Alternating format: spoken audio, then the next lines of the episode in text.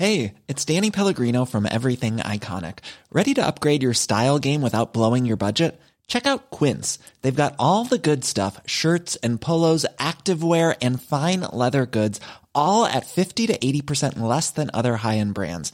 And the best part? They're all about safe, ethical, and responsible manufacturing. Get that luxury vibe without the luxury price tag.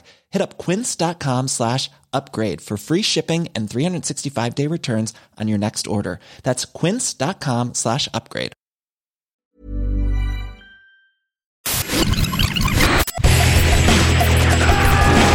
Bienvenue dans Stéroïdes, le podcast qui fait l'exégèse des gros bras. Stéphane Moïsakis et Arnaud Bordas. Bienvenue dans ce nouvel épisode de Stéroïdes le podcast. Alors cette semaine, je suis avec euh, mon ami Arnaud Bordas en duplex de Nice comme euh, d'habitude. D'ailleurs à ce propos, euh, petite précision vis-à-vis de nos, amis tipeurs. Voilà, en fait, on sait que l'avenue d'Arnaud fait partie d'un palier qu'on a a atteint déjà grâce à vous. Et mais bon, comme on a été un un peu de surprise et que Arnaud est en plein déménagement, choses à régler, etc., etc. En fait, bah, Arnaud viendra la rentrée. Comment ça va, Arnaud? Eh ben écoute, ça va, ça va, ouais, ouais, un peu, euh, un peu débordé, mais content de, de, de pouvoir euh, à nouveau enregistrer des, des podcasts pour capture en attendant euh, de, de pouvoir venir à la rentrée, comme tu le disais. À Paris. Voilà. Cette semaine, on va parler d'un film qu'on a découvert, je pense, en étant adolescent. dans- euh, au milieu des années 90 en fait, en 93. Moi pour ma part je l'ai vu en vidéo mais toi tu l'as peut-être vu en salle. Ouais, je l'ai vu en salle, ouais. Voilà, c'était c'est Red Request de John Dahl. Alors euh, on a fait ce choix parce que il y a hum, en fait moi je pense que c'est un film qu'on aime bien et surtout en gros euh, on, avait envie un peu de parler de John Dahl euh, euh, qui est un des rares représentants du film noir dans les années 80-90 en fait euh, et en tout cas à se faire connaître autant et notamment sur euh, Kill Me Again donc Red Request dont on va parler maintenant et puis The Last Seduction. Est-ce que tu peux déjà pour commencer j'aime bien te donner les pitchs Arnaud à résumer parce que toi avec toi je sais que c'est toujours en deux en deux phrases c'est réglé. Est-ce que tu peux me résumer l'histoire de Red Request Bah écoute, euh, c'est simple, hein, c'est euh, on va on va en parler de toute manière, mais c'est un c'est euh, en, gros on va dire que c'est un mélange de western et de film noir, de western moderne et de film noir, et euh, ça prend pour héros un personnage là de- qui est joué euh, euh, par Nicolas Cage, qui est un ancien militaire. euh, qui a qui a combattu notamment au Liban, je crois, il explique dans le film. Euh, et donc il est il est paumé euh, dans le, sud des États-Unis, là, avec sa bagnole. Euh, C'est un personnage qui est un peu à la dérive. Et euh, il atterrit dans un bled où, en fait, euh, on va le prendre pour euh, quelqu'un d'autre. Euh, C'est-à-dire, il débarque dans un bar. Et, euh, là, euh, le tenancier du bar le prend pour un tueur venu du Texas euh, qu'il avait engagé pour euh, tuer sa femme. Et euh, il y a un quiproquo euh, qui fait que euh, Nicolas Cage va, euh, va accepter le boulot et va se retrouver embringué dans une histoire pas possible. Je pense que c'est c'est pas la peine de, de développer plus avant, mais euh, il faut quand même, en tout cas pour les gens qui vont découvrir le film, leur laisser euh, un minimum de surprise parce que c'est un film qui joue sur euh, pas mal de, rebondissements. Mais voilà, en gros, c'est ça, et on va se retrouver avec trois, quatre personnages qui essaient de se tirer dans les pattes. En l'occurrence, donc Nicolas Cage, le tenancier du bar qui est joué par J.T. Walsh, le tueur venu du Texas qui va finir par débarquer, qui est joué par Denis Hooper, et puis la femme fatale, la, femme de J.T. Walsh, qui est jouée par Lara Flynn Boyle. Et euh, voilà, en gros, donc c'est c'est ça. J'ai bien résumé, c'était assez rapide, Steph? Alors, assez rapide, je sais pas, hein, parce que j'ai cru que tu allais nous expliquer comment il a été élevé par sa maman, le personnage de Nicolas Cage, etc. etc. Mais comme c'est pas dit dans le film, euh, voilà. Non, en, en fait, le truc, c'est que ce qu'il y a d'intéressant à signaler, c'est que c'est un film en fait euh, qui a été écrit par euh, Red, par euh, j'allais dire Red Request. C'est un film qui a été écrit par John Dahl et son frère. Euh, et en fait, John Dahl, il faut peut-être donner un petit peu de, enfin un petit peu expliquer son parcours en fait au, au- au préalable. En fait, c'est euh, c'est euh, euh, c'est un réalisateur de clips, éton- étonnamment, ce qui se voit pas forcément. En fait, il a fait quelques Ouais. clips, en fait, notamment pour euh, Cool and the Gang. Ouais. Euh, il a fait des storyboards Mm. Jonathan Demi sur les films comme euh, Dangereuse sous tout rapport et Veuve mais pas trop. Et en fait, il s'est lancé, c'est, il s'est lancé dans un, en fait, grâce au cinéma indépendant américain. C'est-à-dire que euh, c'est vrai que le cinéma indépendant américain euh, a eu une grosse, euh, enfin, ça, a explosé en dans les années 90, hein, au point de plus devenir vraiment indépendant. Mais il y a pas mal de cinéastes qui ont débuté justement dans des films hors studio, quoi. Et lui, c'est un peu son cas. C'est pour ça d'ailleurs que des films comme Kill Me Again ou Red Rock West sont assez finalement difficiles à voir de manière un peu propre. Moi, je sais que j'ai revu le film sur un Blu-ray allemand. Pas très propre, euh, qui est pas super bien, euh, voilà. Mais en fait, il existe, je suis même pas sûr. Je crois qu'il existe peut-être un DVD qui n'est plus euh, en France, hein, qui n'est plus disponible. Et, voilà, donc c'est des tout petits films qui se sont montés grâce à des vedettes en devenir. Hein. Kill Me c'était Val Kilmer, qui était pas encore la star qu'il allait devenir dans les années 90. Et Nicolas Cage, c'est pareil. En fait, c'était un, un, acteur solide en fait qui faisait beaucoup beaucoup de films indépendants, mais qui qui arrive à monter des petits budgets. Hein. C'est pas un très gros budget, euh, Red Request, euh, mais euh, mais qui mais qui en fait en fait en gros n'était pas forcément bankable. Et d'ailleurs, ce film Red Request, il est sorti chez nous en fait bien avant les États-Unis, par exemple. Je crois qu'il a été tourné genre à la fin des années, enfin à la fin en 1991-92, quelque chose comme ça. Il est sorti chez nous en 93 et finalement en fait il a été distribué aux États-Unis de manière assez chiche en 94 quoi. Donc c'est un film qui tient aujourd'hui probablement parce que Cage est devenu une star depuis, et donc les gens en ont entendu un petit peu parler. Mais voilà. Et, euh, ce qui est intéressant, en fait, effectivement, c'est de se dire que c'est un réalisateur qui a, euh, qui a, comment dire, euh, qui a beaucoup travaillé ses scénarios, j'ai l'impression. pour justement faire des twists, comme tu le disais, il faut pas trop trop en dévoiler. Alors, à leur voyeur aujourd'hui, c'est assez marrant parce que moi j'ai un souvenir d'un film avec beaucoup beaucoup de retournements de situation. Et il y en a quelques-uns. Hein mais ça pâlit en comparaison de ce qu'on peut voir dans une série télé actuelle, quoi. En fait, je sais pas ce que t'en penses. Euh. Ouais, ouais, non, tout à fait. Euh, c'est, c'est, euh, après, c'est quelque chose qui tient aussi au genre de prédilection de, de John Dahl. Hein. En tout cas, dans, c'est évident dans ses trois, quatre premiers films, quoi. C'est quelqu'un qui, qui est très influencé par le film noir. Et, et notamment, bon, ben, des un des tropes du film noir, c'est les personnages euh, comme ça, une poignée de personnages qui passent leur temps euh, euh, à se tirer dans les pattes, alors à, se donner des, coups de couteau dans le dos, à se retourner les uns contre les autres, à s'allier, puis à, se retourner contre, l'autre. Voilà, c'est c'est un, c'est un genre de figure narrative qui lui plaît, dans lequel, en tout cas à ses débuts, il, se sent, il se sent parfaitement à l'aise. Après, juste pour revenir un petit peu sur ce que tu disais sur John Dahl, alors effectivement, c'est euh, c'est quelqu'un qui vient euh, du clip. Hein. Euh, je crois que tu as, parlé de Cool and, the Gang, mais on peut aussi parler de, Joe, Satriani, de gens comme ça. Il a fait pas mal de clips. Mm. alors, il faut quand même dire juste un petit truc, c'est que John Dahl, il fait partie à la fin des années 80, début des années 90, à cette période-là, du mini-studio propaganda dans lequel on, mm. on, débutait des gens comme David Fincher, Michael Bay, voilà, qui était une sorte de de, on va dire, de mini-studios, mais de boîtes en tout cas qui, euh, euh, qui réunissaient des réalisateurs, euh, pour la plupart tous venus de la pub et du vidéoclip, donc des réalisateurs très visuels. j'ai nommé Fincher et B, mais on pourrait parler aussi de Dominique Senna, qui a fait une carrière quand même nettement moins brillante, de gens comme ça. Et donc, qui avaient tous, qui travaillaient sur un cinéma avec une identité visuelle assez forte. Et alors, c'est vrai que de, tous ces réalisateurs, John Dahl, on va dire que c'est pas le, plus euh, euh, remarquable et le plus remarqué de, propaganda parce que, comme tu le disais justement il y a cinq minutes, c'est quelqu'un qui a euh, qui n'a pas forcément une identité visuelle très forte, ou en tout cas euh, euh, qui, est, qui, est, plutôt en profil bas à ce niveau-là, quoi. en tout cas nettement moins outrancier que, et je dis outrancier sans aucun jugement qualitatif, hein, mais en tout cas nettement moins outrancier à l'époque que des gens comme, comme Fincher ou, ou, Michael Bay, tu vois, ou même Dominique Sénat. Hmm. Donc voilà, c'est quelqu'un qui est plus porté vers la narration, qui a des références très marquées vers un cinéma beaucoup plus ancien. Hein. Je parlais du film noir, donc l'âge d'or du film noir, c'est les années, euh, euh, c'est les années 40. Hein. Euh, donc voilà quoi. Et puis on, j'ai évoqué tout à l'heure le western aussi sur sur Red Rock West. voilà, c'est quelqu'un qui est, est référencé dans, dans, dans une certaine période du cinéma qui, qui, qui reste quand même assez ancienne à cette époque-là. Et voilà donc pour le pour le pour le parcours de, de John Dahl. après Red Rock West, alors Juste, il, faut dire, effectivement, je ne sais plus, je crois que tu l'as dit au début, mais euh, euh, c'est vrai que le, son premier film, Kill Me Again, avec Val Kilmer, euh, est sorti, je crois, un an ou deux avant.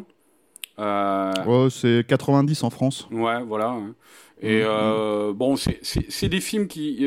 ces trois premiers films, c'est-à-dire donc Kill Me Again, Red Rock West et Last Seduction, avec, qui avait révélé Linda Fiorentino, enfin qui l'avait fait exploser en tout cas.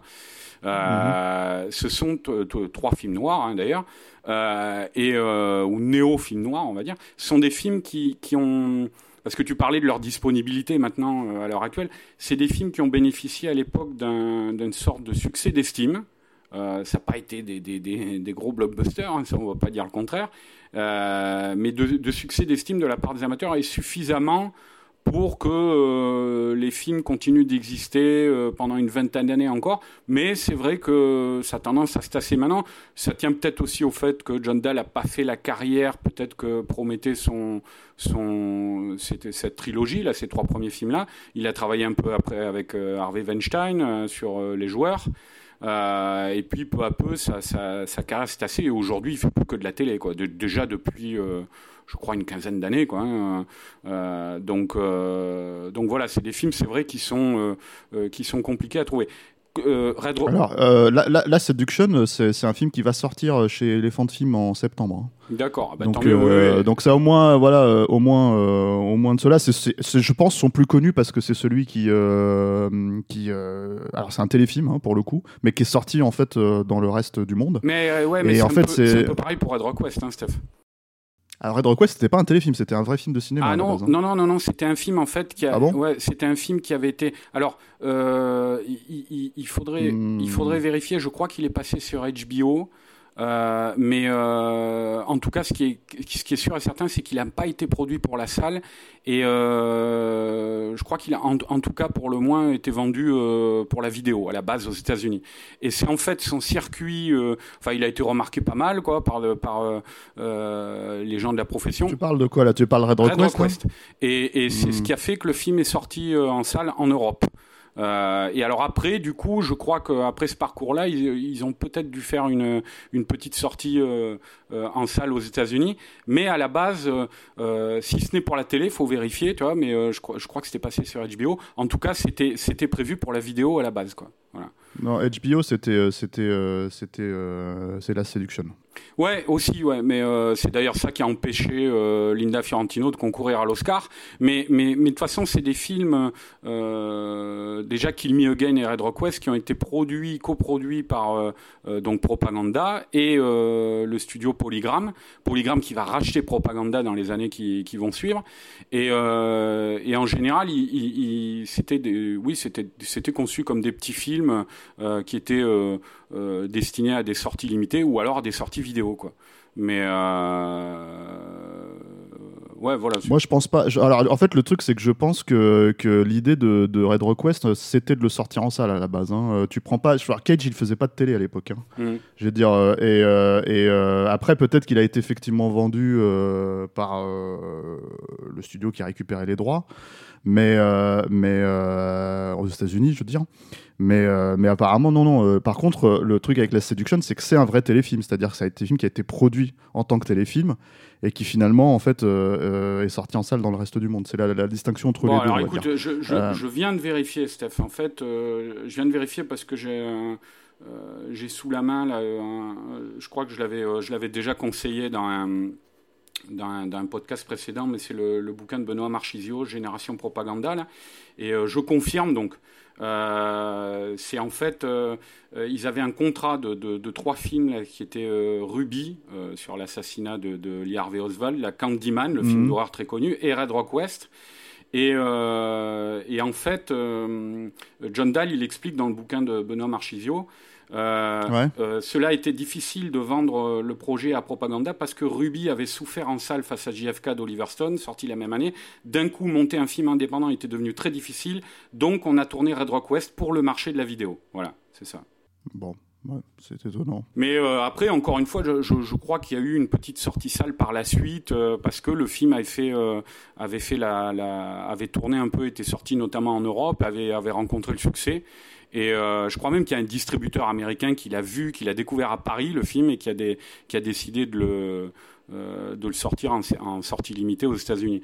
Mais euh, bon, voilà, tout ça pour dire, en tout cas, c'est euh, euh, c'est des films qui effectivement n'étaient pas, euh, euh, et en l'occurrence Red Rock West, qui n'étaient pas euh, conçus pour avoir un succès massif. Même la Seduction, hein, c'était c'était un film, j'avais lu qui était qui était pensé pour pour une sortie limitée aussi.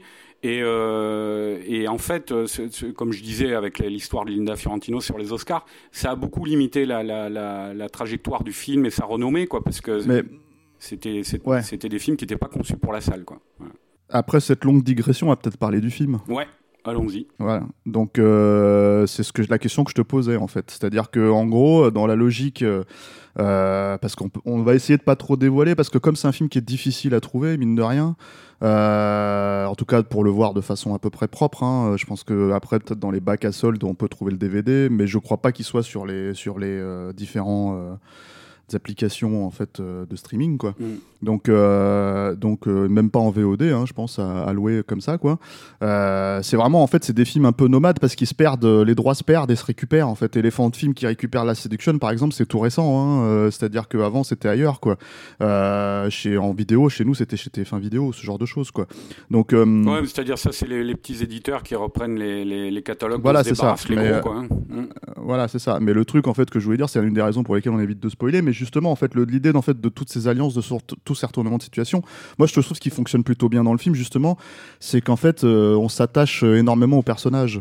Mm. Que ce soit d'ailleurs euh, le personnage de, de Nicolas Cage, hein, qui est grosso modo le, le point d'ancrage pour le spectateur, mais aussi, en fait, les personnages de J.T. Walsh ou de Lara Flynn Boyle et même de, de Denis Hopper, en fait, qui, qui est bon, lui, est présenté comme le salaud du film, quoi, on va dire, hein, avec un espèce de rôle qui aurait pu émuler celui qu'il avait dans, dans Blue Velvet. Euh, même s'il il offre une composition un petit peu différente quand même. Euh, euh, Oui, c'est- voilà, c'est ce qui fait c'est ce qui fait départ, hein, quand même. oui, voilà, c'est quand même un film qui fonctionne. euh, c'est quand même un film qui fonctionne sur sur ces points de vue-là et pas forcément sur les retournements de situation. C'est-à-dire qu'on a beau savoir ce qui va plus ou moins se passer en fait dans le film une fois qu'on l'a vu, on- à la revoyure en fait, ça fonctionne plutôt bien quoi. À deux trois euh, euh, facilités près, on va dire quoi. Mais ce que je te disais, c'est que euh, en fait, dans les années, euh, dans ces années-là, en fait, avoir des films qui fonctionnaient sur ce genre de procédé narratif, c'était finalement assez rare et c'est ce qui faisait ressortir le film. Euh, à mes yeux, en tout cas, je me rappelle à l'époque, je m'étais dit waouh, il, il se passe trois fois plus de trucs que dans n'importe quelle année de- du cinéma français, quoi. donc, euh, donc euh, voilà. Mais le truc, c'est que hum, c'est qu'aujourd'hui, en fait, le spectateur, est-ce que tu penses en fait que le spectateur, ça pourrait quand même fonctionner sur lui, sachant qu'il est beaucoup plus habitué à ce type de narration, en fait? Écoute, je sais pas. euh, euh, après, euh, souvent dans les séries télé à, l'heure actuelle, ce, type-là de narration, hum, comment dire, c'est- traité plutôt sur un ton, on va dire, immersif, quoi. C'est-à-dire, la plupart du temps, il s'agit de, de malmener un peu le spectateur. Euh, là, euh, quand euh, c'est encore plus frappant, mais c'était déjà le cas à l'époque, mais c'est encore plus frappant quand, quand on le revoit aujourd'hui.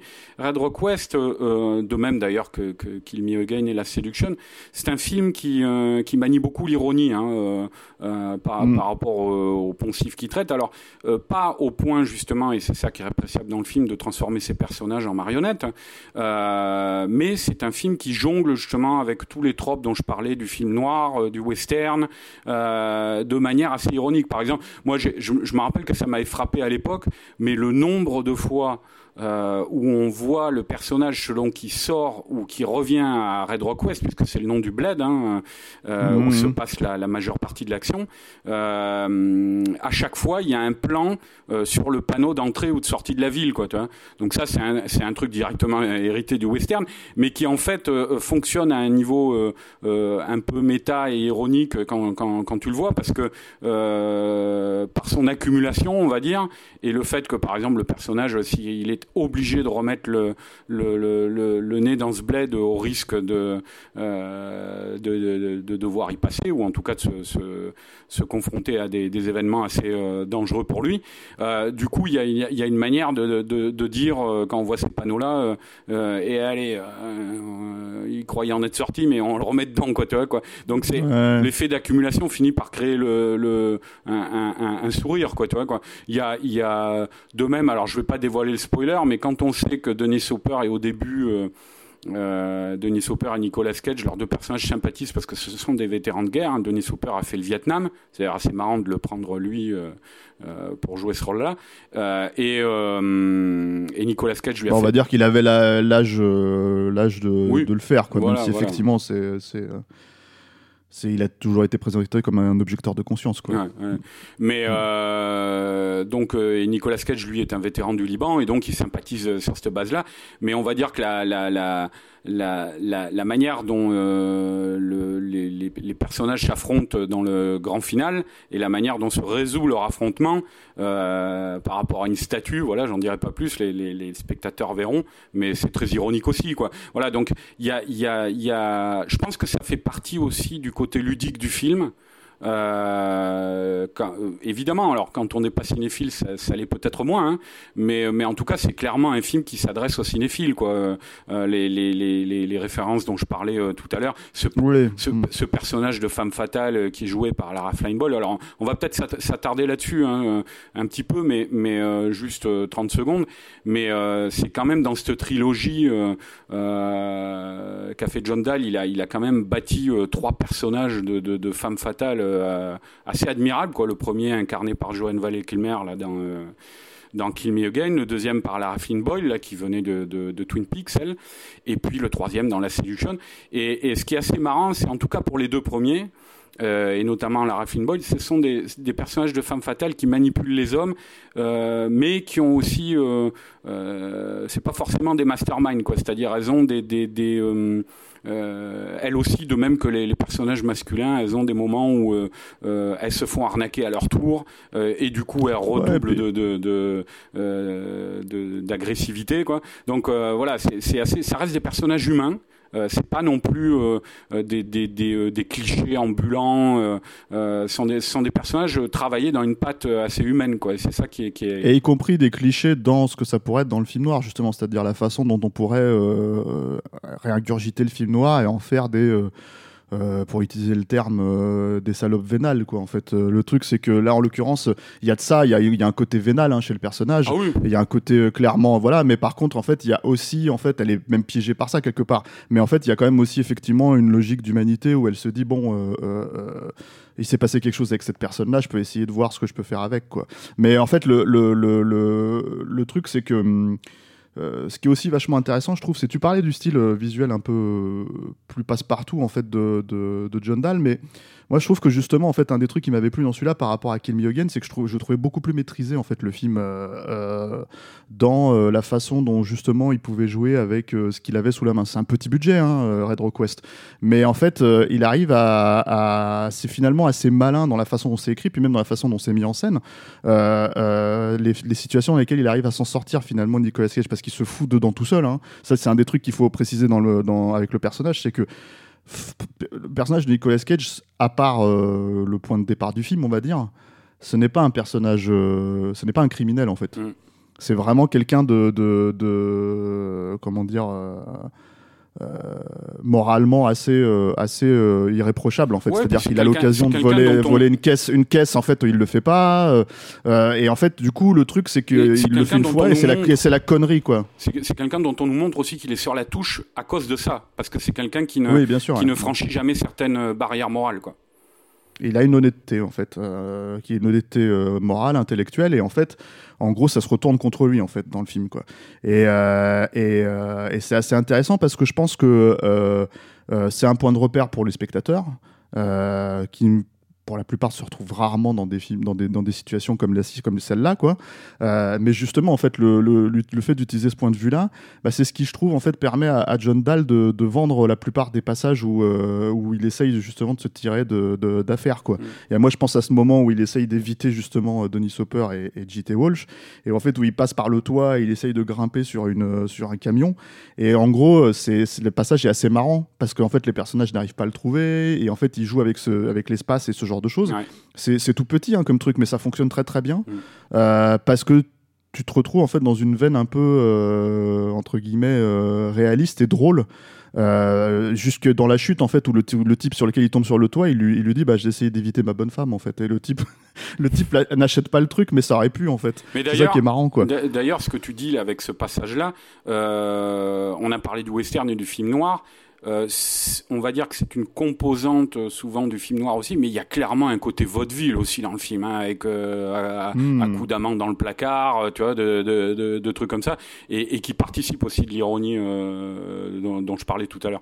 Mais alors, par rapport à ce que ce que ce que tu disais là sur sur les, les, le personnage de, de Nicolas de Nicolas Cage, ce qui était intéressant par rapport à, à Kill Me Again, c'est que la vénalité euh, de, de Johan Val Kilmer dans Kill Again, elle est clairement pointée à un moment par, par Val Kilmer hein, qui lui dit T'es une salope vénale. Et elle dit Pourquoi tu m'aimes toi? Et, euh, et lui, il dit bah, On a moyen de s'entraider parce que lui aussi est tout aussi vénal, quoi, en fait. Quoi. Et là, ce qui était intéressant dans mmh. Red Rock West, c'est que comparé au panier de crabes euh, généralisé qu'il y avait dans, dans, dans Kill Me Again, le, là, Dahl nous propose d'avoir un euh, de donner au spectateur en tout cas un référent moral qui est, qui est, qui est Nicolas Cage et de le plonger à nouveau dans un panier de crabes. Mais, mais du coup, c'est vrai que c'est intéressant pour le spectateur parce que le spectateur a toujours de quoi se raccrocher jusque dans la toute fin du film, tu vois, euh, à ce personnage-là, quoi. Euh, c'est pas juste un, un, jeu de massacre, quoi, on va dire. Euh, on a aussi envie que le personnage s'en sorte, quoi. Non, mais c'est même d'ailleurs assez peu, finalement, il y a assez peu de ça dans le film, hein, euh, le jeu de massacre dont tu parles. Hein. c'est vraiment les, 15 dernières minutes. Hein. Mm. Euh, c'est, pas. voilà, c'est vraiment, en fait, il y a, une notion de tenir le spectateur en haleine par rapport au retournement du récit. Euh, qui peut fonctionner en plus, je pense aujourd'hui en fait à reculons parce que en fait le truc c'est que bon même si Cage c'est devenu une star, voilà ça ne l'était pas forcément à l'époque, donc on peut en fait on c'est un personnage pour lequel on peut un petit peu euh, avoir peur, craindre en fait qu'il lui arrive quelque chose de mal. Euh, donc ça c'est plutôt bien.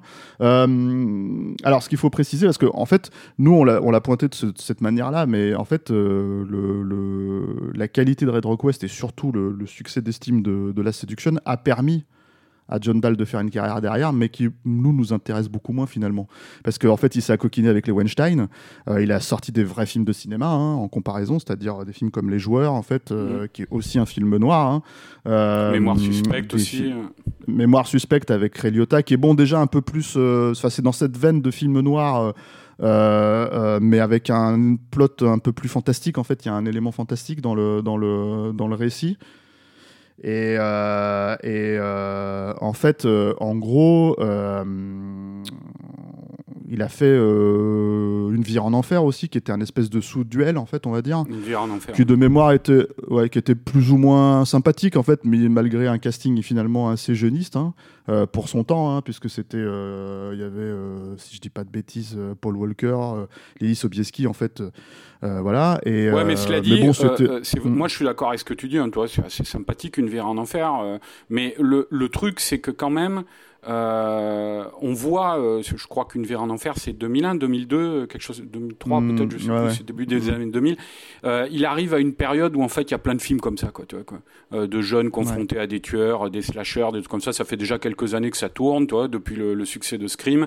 Et, et, et, et, en gros, ça n'a pas une vie en enfer, ça n'a pas la fraîcheur euh, dont on parlait tout à l'heure à propos de films comme euh, Red Rock West, La Seduction, euh, qui sortait, qui à l'époque où il sortait, faisait euh, faisait clairement, euh, enfin, était, était à part un peu dans la production euh, de l'époque, tu vois, et se faisait remarquer à cause de ça, quoi. C'était, il y avait un univers à part, quoi.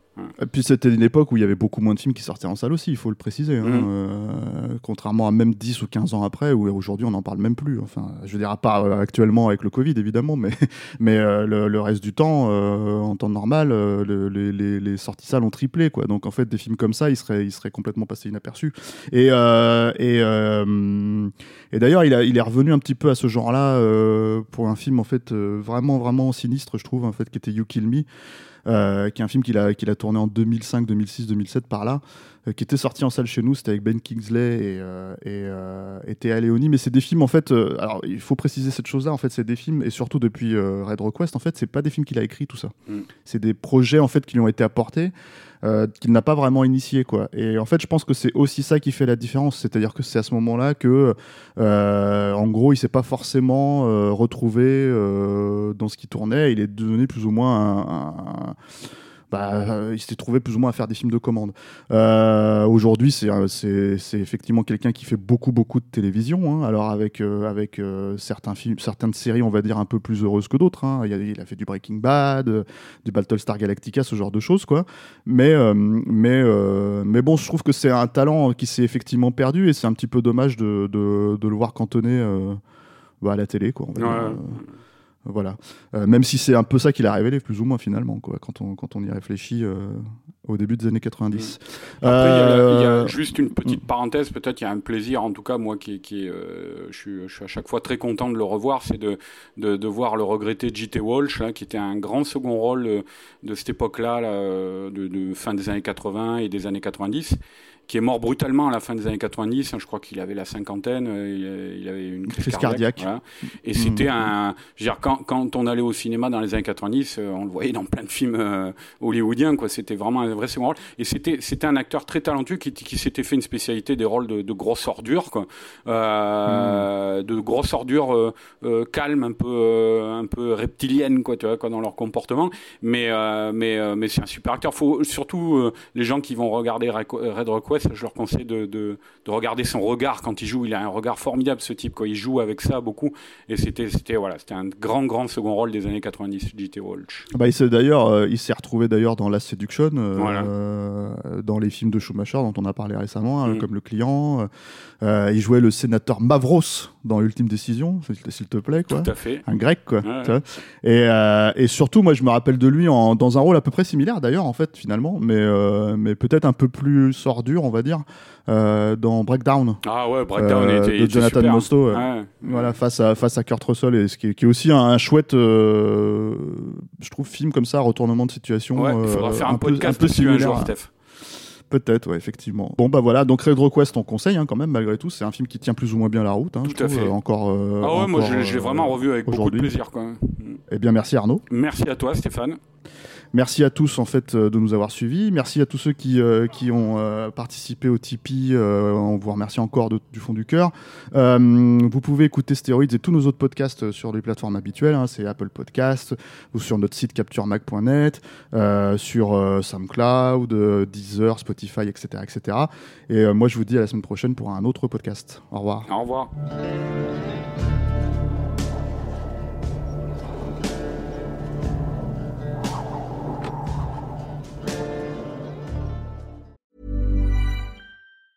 Hi, I'm Daniel, founder of Pretty Litter. Did you know cats tend to hide symptoms of sickness and pain? I learned this the hard way after losing my cat, Gingy. So I created Pretty Litter, a health monitoring litter that helps detect early signs of illness by changing colors, saving you money and potentially your cat's life. Pretty Litter is veterinarian developed, and it's the easiest way to keep tabs on your fur baby's health right at home. Go to prettylitter.com and use code ACAST for 20% off your first order and a free cat toy. Terms and conditions apply. See site for details.